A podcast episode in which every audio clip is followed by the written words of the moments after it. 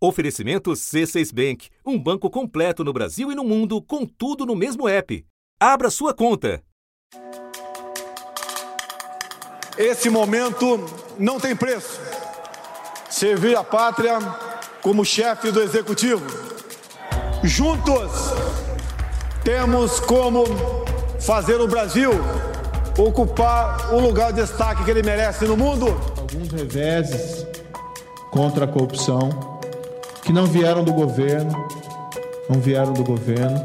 Nós temos que olhar o futuro e para esse futuro é realmente imprescindível a volta da execução da condenação em segunda instância. Temos o apoio do presidente de um lado, que está realmente fornecendo um escudo para a equipe econômica avançar, e do Congresso, que está sincronizado na mesma pauta de modernização. Durante 30 anos, tiraram as prerrogativas dessa casa, diminuíram a importância dessa casa e o nosso papel é recuperar a força da Câmara e do Congresso Nacional.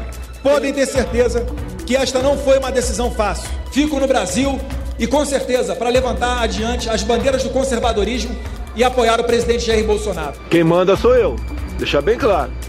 Eu dou liberdade para os meninos todos, mas quem manda sou eu. Da redação do G1, eu sou Renata Loprete e o assunto hoje é o saldo político do primeiro ano do governo Bolsonaro. Minha convidada neste episódio é uma das mais completas e respeitadas jornalistas de política do país, Maria Cristina Fernandes, repórter e colunista do Valor Econômico. Quinta-feira, 26 de dezembro. Maria Cristina, eu pensei em várias maneiras é, de fazer essa conversa com você sobre o momentoso primeiro ano do governo Bolsonaro e te confesso que quando eu li a sua coluna a respeito no jornal Valor Econômico, eu cheguei à conclusão que não poderia haver melhor roteiro do que a sua coluna, pela qual eu já te dou parabéns antecipados. E é mais ou menos por ela que eu vou seguir aqui nas minhas perguntas para nossa conversa. É, se eu esquecer de algo que te parecer essencial, fica à vontade para colocar na roda. Eu quero começar é, falando da ideia que nós vimos tantas pessoas elaborarem na largada do governo, na transição, é, de que o presidente Bolsonaro poderia vir a ser tutelado ou pelos militares, ou pelo Sérgio Moro, ou pelo Paulo Guedes. E começando pelos militares, Maria Cristina, decorrido um ano, o que a gente vê é uma realidade completamente diferente. A gente não pode, não, não, eu não diria nem tutela, nós não podemos nem falar de uma grande ascendência deles é, sobre o Bolsonaro.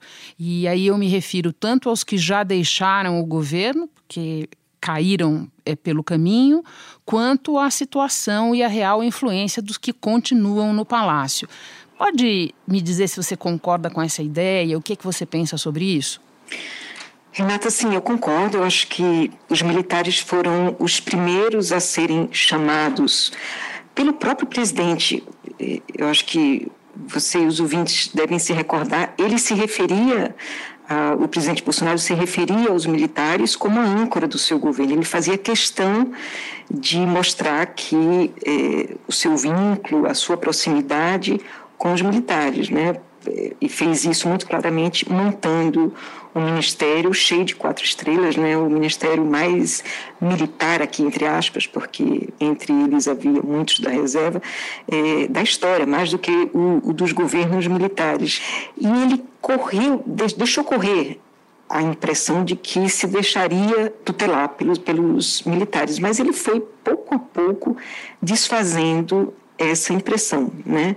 dando a impressão que os estava prestigiando né, ao chamá-los para o governo, é, comprometeu-os com o seu governo e, de alguma maneira, os prestigiou quando enviou o projeto de reestruturação de carreira, mas eu diria que meio que parou por aí. Só lembrando que esse projeto da reestruturação acabou é, caminhando junto com a reforma da Previdência dos militares, que por sua vez correu a parte da reforma da presidência, da Previdência, perdão, de todos nós.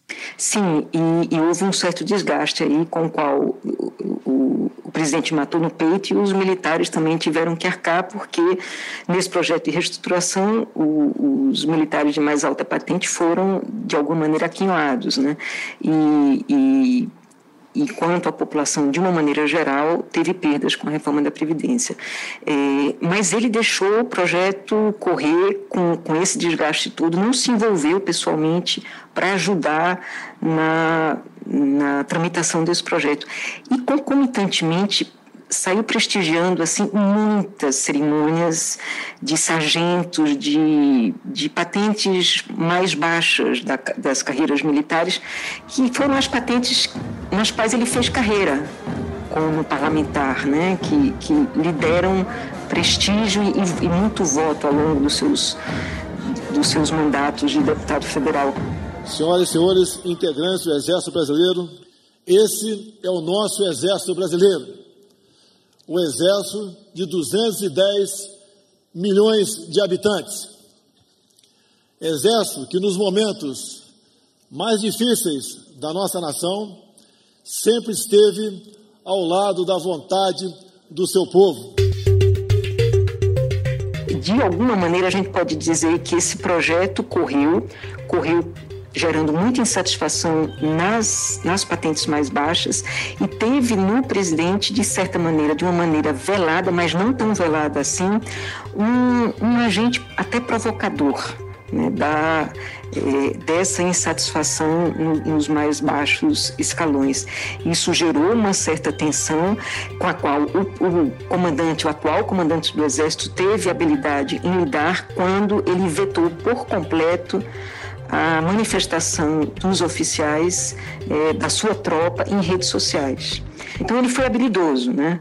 E exerceu um papel muito diferente daquele que o general Vias Boas havia exercido no governo anterior, quando no, no mesmo posto é, fez do tweet um alto-falante é, fardado. Né? Sem citar o julgamento do habeas corpus do ex-presidente Lula pelo Supremo, o general Eduardo Vilas Boas disse que o Exército Brasileiro julga compartilhar o anseio de todos os cidadãos de bem de repúdio à impunidade e de respeito à Constituição, e se mantém atento às suas missões institucionais. Bom, vamos continuar nesse processo de é, cruzar expectativa com realidade e agora é, tratando de um outro personagem, o ministro da Justiça, Sérgio Moro, porque talvez é, não exista outro personagem neste governo, estou até com dificuldade de lembrar em outros, é, com uma disparidade tão grande entre é, popularidade é, para fora, né, nas pesquisas, e o acúmulo de derrotas ao longo desse primeiro ano e o tamanho que ele tem hoje dentro do governo. O que dizer do personagem Sérgio Moro com um ano de governo Bolsonaro, Maria Cristina? Renata, eu acho que o Sérgio Moro a princípio, caiu na armadilha do presidente, porque ele foi muito útil para a eleição do presidente Bolsonaro. A, a Lava Jato, em grande parte, foi responsável, junto com muitas operações anteriores, do mensalão e que, que temos acumulado nos últimos tempos, é, por despertar na opinião pública um sentimento positivo e cidadão de, de anticorrupção, é, que é saudável, mas que é, aos poucos foi gerando no eleitorado uma, é, essa, esse sentimento de que queremos um salvador da pátria, queremos alguém que prenda e arrebenta. E este personagem foi o Bolsonaro. Então, o Moro foi muito útil à eleição do presidente da República, foi levado para o governo e, ignorando todas e quaisquer é, prevenções éticas que se levantaram pelo fato de ele ter presidido um julgamento que é, tirou da, da parada o principal adversário do Bolsonaro, que foi o ex-presidente Lula. É, então, ele passou por cima disso tudo e foi ser ministro da Justiça deste governo, é, acreditando, em grande parte, que ele continuaria a ser o grande xerife da República. Isso não aconteceu. Hoje, o, o ministro da Justiça, é, que papel tem? Ele tem um papel muito importante é, primeiro, para evitar que o Supremo é, faça do, do Bolsonaro, o, o, o, Supremo angariou alguma popularidade, algum prestígio junto à população, é, se antagonizando com os presidentes de turno, né? Julgou o mensalão no governo mensalão, Dilma. É, julgou, julgou os, os ex-presidentes Lula, Dilma e Temer. Né? Agora, na hora de se confrontar com Bolsonaro, eh, o Bolsonaro tinha ao seu lado o grande mentor desse espetáculo, que era o ministro Sérgio Moro. Então, não foi tão fácil assim colocar o presidente Bolsonaro no mesmo lugar.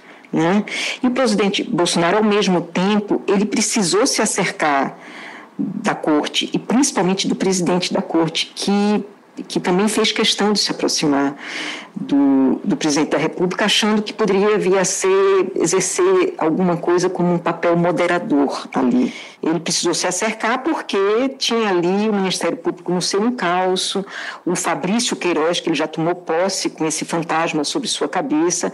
Então, ele Ex-assessor precisa... de Flávio Bolsonaro, vou até te perguntar disso mais adiante. É, então, ele precisava ter o Supremo ali ao alcance da mão e o presidente da Corte se prestou a esse papel. Presidente do Supremo Tribunal Federal, ministro Dias Toffoli, suspendeu as investigações com dados sigilosos do senador Flávio Bolsonaro. O ministro atendeu a um pedido da defesa do senador. Então, o ministro Sérgio Moro, de alguma maneira, culpa o lugar, eu, eu resumiria como um lugar tenente do bolsonarismo. Ele está ali né, para quando Bolsonaro, se, para quando e se o Bolsonaro vier a faltar em 2020, em 2022, e ele foi se conformando a um papel, eu acho que de uma maneira até é, é, é sagaz, né?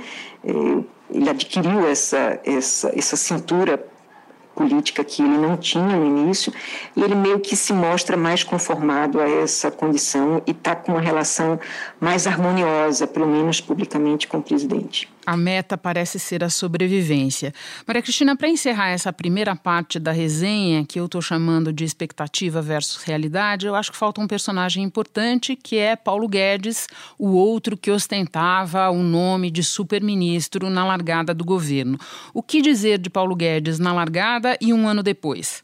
Ele, ao contrário do, dos militares, ao contrário do presidente da corte, Dias Toffoli, o, eu não diria que o ministro da Economia seja uma âncora do governo. Ele é constitutivo né, da, deste governo, é um sócio dessa jornada do presidente Bolsonaro.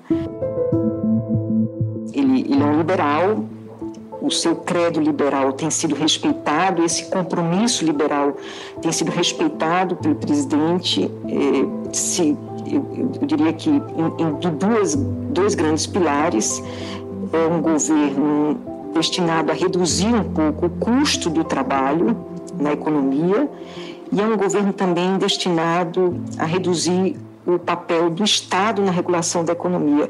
Por outro lado, o ministro Paulo Guedes também tem se, se mostrado maleável à, à necessidade de é, se fazer algumas concessões, né?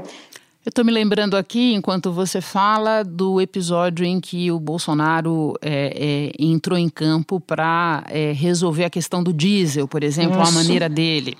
Um tabelamento, né? uma interferência Isso. direta na Petrobras, que foi prometida como uma empresa sem qualquer ingerência. O presidente Jair Bolsonaro declarou hoje que telefonou para o presidente da Petrobras para ordenar a suspensão de um aumento nos preços do diesel. Eu liguei para o presidente, sim, me surpreendi com o reajuste 5,7. Eu não vou ser intervencionista, não vou praticar política que fizeram no passado, mas eu quero os números da Petrobras. E também o tabelamento dos juros do cheque especial. A gente vai lembrar que lá nas metas dos 100 primeiros dias estava a autonomia do Banco Central. Como é que a gente imagina uma autonomia de uma instituição, se você tabela, se, parte ali do, leite da presidência da República, a vontade, o desejo, o pedido de se tabelar o juro do cheque especial. Não tem autonomia. Então, é um, digamos, é uma. É, para lá de flexível esse credo liberal do ministro, que se mostrou bem adaptável. E ele vai ter que se mostrar ainda mais é, flexível Renata, eu apostaria daqui para frente. Daqui para frente, porque o que que nós teremos, né? O próximo ano é um ano de eleição municipal, é muito importante as eleições municipais para os deputados e para os senadores, é ali que eles refazem as suas bases de vereadores, de prefeitos, é ali que eles sentem o pulso das ruas, então eles voltam, eles voltarão no início de 2021 já armados para o cenário que vai ser montado. Então, é, é, diante deste segundo biênio, né, que ainda não estaremos nele no próximo ano, mas é, é, é com eles, é, é, é, nesse segundo bem que a gente tem que mirar para entender o, o, comportamento do presidente em relação ao, ao ministro Paulo Guedes. O presidente vai ter que fazer políticas e, e, e conseguir viabilizá-las dentro dessas restrições fiscais impostas pelo Ministério da Economia, é, visando a conquista dessa população de mais baixa renda, né? Eu acho que eu já comentei contigo, o, o, o Bolsonaro foi o único presidente que se elegeu sem o apoio da população que ganha até dois salários mínimos. Sim. Não é, sem o apoio, ele teve o apoio, mas ele não ganhou nessa faixa do eleitorado. Mas não, não o apoio que o vitorioso costuma ter nessa faixa. Sim, e, e, e ele vai precisar fazer essa migração. Ele vai ter que conquistar esse apoio porque ele perdeu muito da, na classe média que apostou nele no início do governo. Então ele terá que ele terá que conquistar. E ele já fez algumas coisas para isso. Ele já deu o 13 terceiro do do Bolsa Família. O presidente Jair Bolsonaro assinou uma medida provisória que permite o pagamento da 13ª parcela do Bolsa Família. benefício extra vai ser pago em dezembro a quase 14 milhões de famílias inscritas no programa. Ele acaba de de conseguir aprovar aí o, o novo Mais Médicos, que é interessante. Se ele conseguir realmente colocar em curso esse, esse programa que está aí, não é um, um, um mau programa. A ideia é ampliar a oferta de médicos em lugares de difícil acesso ou de alta vulnerabilidade. Essa nova lei quer formar especialistas em medicina de família e comunidade. Ele liberou o FGTS, né? São todas medidas de aceno para os mais Sim. pobres. Mas tem aí o, o, ele não conseguiu dar aumento real ao salário mínimo e, e é um governo que trata meio como rico. Se você ganha mais de um salário mínimo, o governo já trata meio como rico, o que a gente sabe que não é. Então ele vai ter que mudar um pouco essa percepção. Entendi. Você mencionou o Congresso, que era o próximo tópico do meu roteiro aqui com você. Uma das é, afirmações que nós é, vimos mais repetidas ao longo desse primeiro ano foi a expressão parlamentarismo branco, Congresso proativo, carregando a sua própria agenda e tudo mais. É, mas eu também tenho a impressão que às vezes as pessoas se esquecem de que é, o Bolsonaro, com todos os problemas que um presidente enfrenta, ainda é um presidente mais popular do que o Congresso e mais mais do que isso, ele arrancou é, do Congresso a um custo relativamente baixo para ele uma reforma da Previdência é, com a qual ele nem precisou se comprometer muito.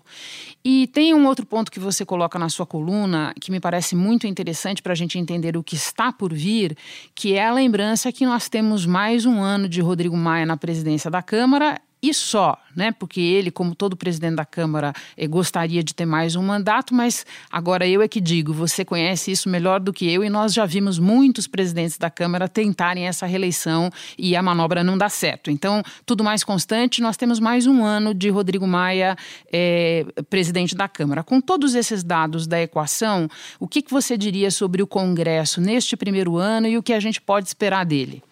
De fato, eu acho que você tem razão. O presidente alcançou, conseguiu tirar do Congresso uma, uma reforma da Previdência, falando mal da reforma.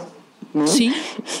É como se é, ele, ele, tratou o Congresso como: ó, essa pauta é de vocês, não é minha. Sim, e... ele não está implicado nisso. Pois é. E, e, em grande parte, quem conduziu isso, o, o, o mérito de estudo foi o, o, presidente da Câmara, o deputado Rodrigo Maia. Parabéns a Rodrigo Maia, ao parlamento pela responsabilidade é, de votar um tema né, que traz, de certa forma, algum prejuízo político para cada, cada um deles, mas o futuro do Brasil é que está em jogo. Agora, dito isso, é, o presidente, assim, o Rodrigo Maia, na condução dessa, dessa reforma, na condução da pauta da Câmara, ele acabou sendo colocado na condição de o grande avalista da República, né?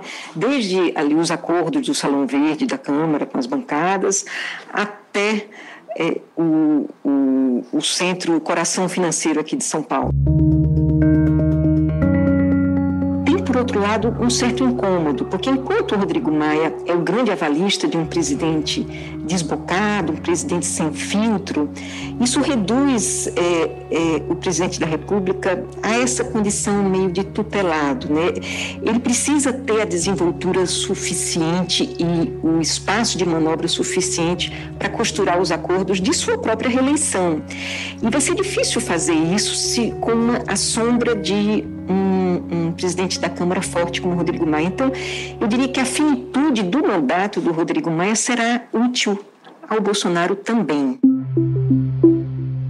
Se você observa o que aconteceu com emendas de bancada, emendas individuais, é, fundo eleitoral, fundo partidário, né, os, os parlamentares não têm nada o que reclamar. É, então, ele, ele aprendeu como é que faz para lidar, como é que faz para para agradar os parlamentares.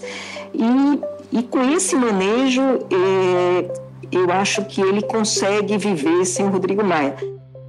Mais um tópico, Maria Cristina, filhos, porque este é um governo com filhos, filhos no noticiário, filhos nos assuntos, filhos é, é, relacionados a, ao destino partidário do presidente, ao que vai acontecer na embaixada de Washington, filhos ligados ao assunto das milícias é, um ano depois, como avaliar a maneira como o presidente Bolsonaro é, conduz o assunto dos filhos dele ao redor do governo? Esse assunto é um pouco mais complicado, porque se fosse um só, né? mas são três. Na verdade, eu te fiz uma pergunta que pode ser subdividida em três, pelo menos. Vamos tentar é, nos ater aqui ao mais importante. Então, eh, Renata, eu acho que quando a gente fala em filhos, a gente tem sempre que ter em mente que a presença dos filhos no governo aumenta muito a condição do presidente de eh, refém de um conjunto de chantagistas que, ao longo de sua carreira política, e foi uma longa carreira, né? o presidente teve 28 anos no Congresso, eh, então ele construiu essa carreira política no Rio de Janeiro, né, tendo por base regiões dominadas por milícias, ele teve o apoio é, de policiais militares que deixaram a, a farda.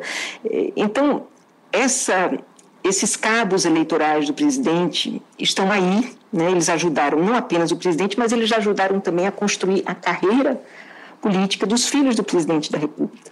Então, ao assumir a presidência, eh, o Bolsonaro levou consigo esse esse incômodo, essa pedra no sapato. Né? Corrobora com isso também o fato do, do presidente ter feito dos gabinetes do, dos filhos né, uma maneira de retribuir muitos dos acordos que ele teve que fazer ao longo da vida. Né? Quando a gente vê esse caso mais recente do o relatório sobre o caso Flávio, do, do senador Flávio Bolsonaro, de, sua, de seu gabinete na Assembleia Legislativa do Rio. Flávio Bolsonaro entrou com um pedido no Supremo. Ele é suspeito de envolvimento no esquema de rachadinha, quando era deputado estadual no Rio. Segundo o Ministério Público, o esquema passava por esta loja de chocolates que servia para lavagem de dinheiro. Ele teve que acomodar nada menos do que nove parentes da ex-mulher do presidente da República, pai do seu quarto filho. Então, o, o, o, Flávio, o senador Flávio Bolsonaro e o vereador Carlos Bolsonaro, eu acho que eles pertencem aí a, a esse universo de é, contas a serem contas que estão sendo cobradas ao presidente da República.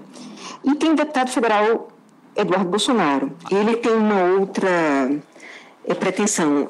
Ele quer o, o deputado ele sempre quis ultrapassar o pai né, o mandato do pai, ele quer sobreviver ao mandato do pai como grande líder da direita no Brasil. Por isso que ele organiza essas alianças eh, dos partidos de direita, esses encontros aqui no Brasil e no exterior, em que ele representa os partidos de direita, de extrema direita. Olá, amigos, aqui é Eduardo Bolsonaro, fazendo esse vídeo aqui para te convidar para a gente assistir ao filme 1964, uma produção do Brasil Paralelo que conta a história do Brasil e desagrada o seu professor de história, que tenta te enviesar ideologicamente, para que você acredite apenas no que ele diz, quando a história, na verdade, tem outra realidade. É, a, a indicação dele, que não acabou não vingando, para a Embaixada de Washington, era, também tinha esse intuito de azeitar esse papel dele como o líder brasileiro eh, da extrema-direita. Sou presidente da Comissão de Relações Exteriores tem uma vivência pelo mundo, já fiz intercâmbio, já fritei hambúrguer lá nos Estados Unidos, no frio do Maine. Ele é mais vinculado a esse futuro que ele pretende ter. E por isso que ele, ele assumiu hoje um papel que antes era do Carlos Bolsonaro, que foi silenciado, né? Como o Carlos Bolsonaro está nessa base eleitoral, ele está ali no, no olho do furacão do Rio de Janeiro, é, o Eduardo assumiu a base. Hoje ele é o grande animador de auditório dessa base extremada da, do presidente da República, né? Deixa eu pegar esse episódio que você relembrou da eh, fracassada tentativa de colocar Eduardo Bolsonaro na embaixada em Washington para chegar ao meu último tópico. Eu teria muitos ainda sobre os quais eu gostaria de te ouvir, mas é porque eu acho que ele é bem representativo de um, de um padrão aí do primeiro ano. Em palavras e atos, ou tentativas de atos, o presidente Bolsonaro testou limites o tempo inteiro nesse primeiro ano. Então, é, como é que ele testou limites? Limites nesse episódio do Eduardo Bolsonaro. Ora, é, todo mundo sabia, não precisava ser movido por nenhuma grande paixão política para saber que o que ele ia fazer era algo sem precedentes, inusitado, que Eduardo Bolsonaro não tinha credenciais para assumir a embaixada em Washington e tal. Então, no entanto, ele foi lá, testou limites. E quando viu que não deu, ele recuou. Ele fez isso de várias maneiras, é, como eu estou dizendo, em palavras e atos. Estou me lembrando agora aqui que mais recentemente ele sugeriu que, é, para baixar o preço da carne, a gente precisaria ter criação de gado em terra indígena, o que é, além de tudo, inconstitucional. Se a gente fizer um balanço, Maria Cristina, você diria que nós ainda. É, é, é, ele fica mais na tentativa, mas acaba se adequando às regras? Ou ao longo deste ano, muitas vezes sem perceber, é, nós é, rompemos essas barreiras e esses limites para nos adequarmos ao governo Bolsonaro. Faz mais ou menos sentido o que eu estou te falando? Sim, faz sentido, Renata. É, eu acho que ele foi obrigado a recuar em alguns momentos importantes. Esse da indicação do Eduardo, eu acho que é, é, é, é perfeito. Acho que você, você colocou, não tem nenhum retoque a fazer. Acho que foi um recuo que ele, ele viu que ele não, não tinha como avançar. Ele tem se mostrado em algumas pautas é, é, consciente dos limites que se impõem. Agora, tem, tem, eu não diria avanços, mas tem pautas que estão correndo, que estão conseguindo se firmar, que a gente não está prestando muita atenção. O que a, a, bancada do agronegócio, a chamada bancada ruralista, conseguiu é, avançar foi uma coisa impressionante. Né? Um, um dos maiores avanços que se havia conseguido era a famosa moratória da soja. Não quero ser chata aqui para explicar, mas era que é, a, a, o plantio da soja não avançaria sobre é, áreas de preservação, áreas salvaguardadas da, da, da Amazônia. Então, agora, essa moratória da soja vai acabar. E como é que ele conseguiu isso? Ele, ele colocou habilíssima, né? É, a, a Tereza Cristina foi a melhor líder da bancada ruralista em toda a história. E ele colocou essa líder no Ministério da Agricultura. Então ela está fazendo conseguir é, andar essa pauta assim com uma celeridade que nunca se viu. E olha que nós passamos pelo governo Temer que foi um governo que prestigiou muito a bancada ruralista, e passamos pelos dois governos do PT que também prestigiaram muito a bancada ruralista. Todo governo prestigiou, mas nenhum governo deu curso às pautas dessa bancada como o governo Bolsonaro. Então, eu diria que o jogo está meio empatado, Renata. É, ele tem se curvado a algumas, é, alguns limites que estão sendo impostos, mas ele tem conseguido avançar e tem imposto retrocessos muito importantes ao Brasil. E para acabar mesmo, senão os nossos editores me matam, porque eu, por mim, continuava conversando indefinidamente com você, você acabou de nos é, chamar a atenção é, para pautas que já estão em curso e ou que vêm por aí, nas quais a gente deve prestar atenção. A minha pergunta agora é: no que, que a gente deve prestar atenção neste ano 2 é, para ver para onde vai o governo Bolsonaro? É em algum ponto da pauta econômica? É na reforma ministerial que deve vir? No que, que você nos recomenda prestar atenção? Renata, acho que essa pauta da conquista dos mais pobres, eu acho que é uma pauta essencial que a gente vai ter que ver essa queda de braço do presidente com, com o ministro Paulo Guedes. Né? Até que ponto ele consegue fazer avançar. Ele queria uma reforma da, do, do, Bolsa Família agora e não conseguiu, né? só o 13 terceiro.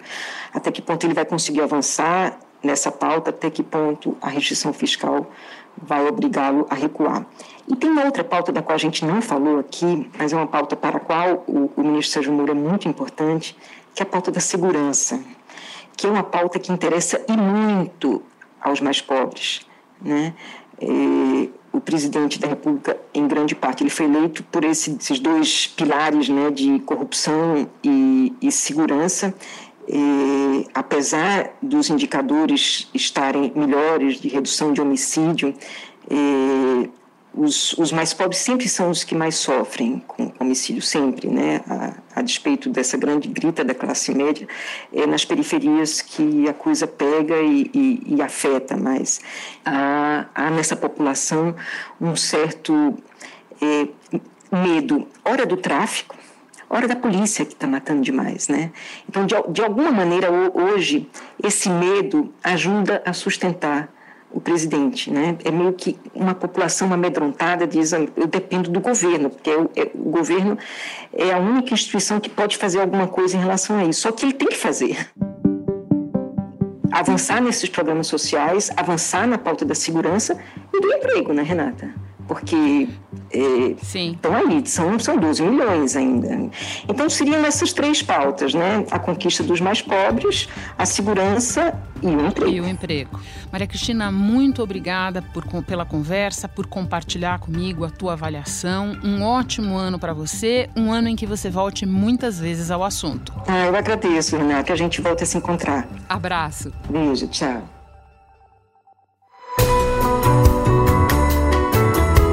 Eu fico por aqui. Até o próximo assunto.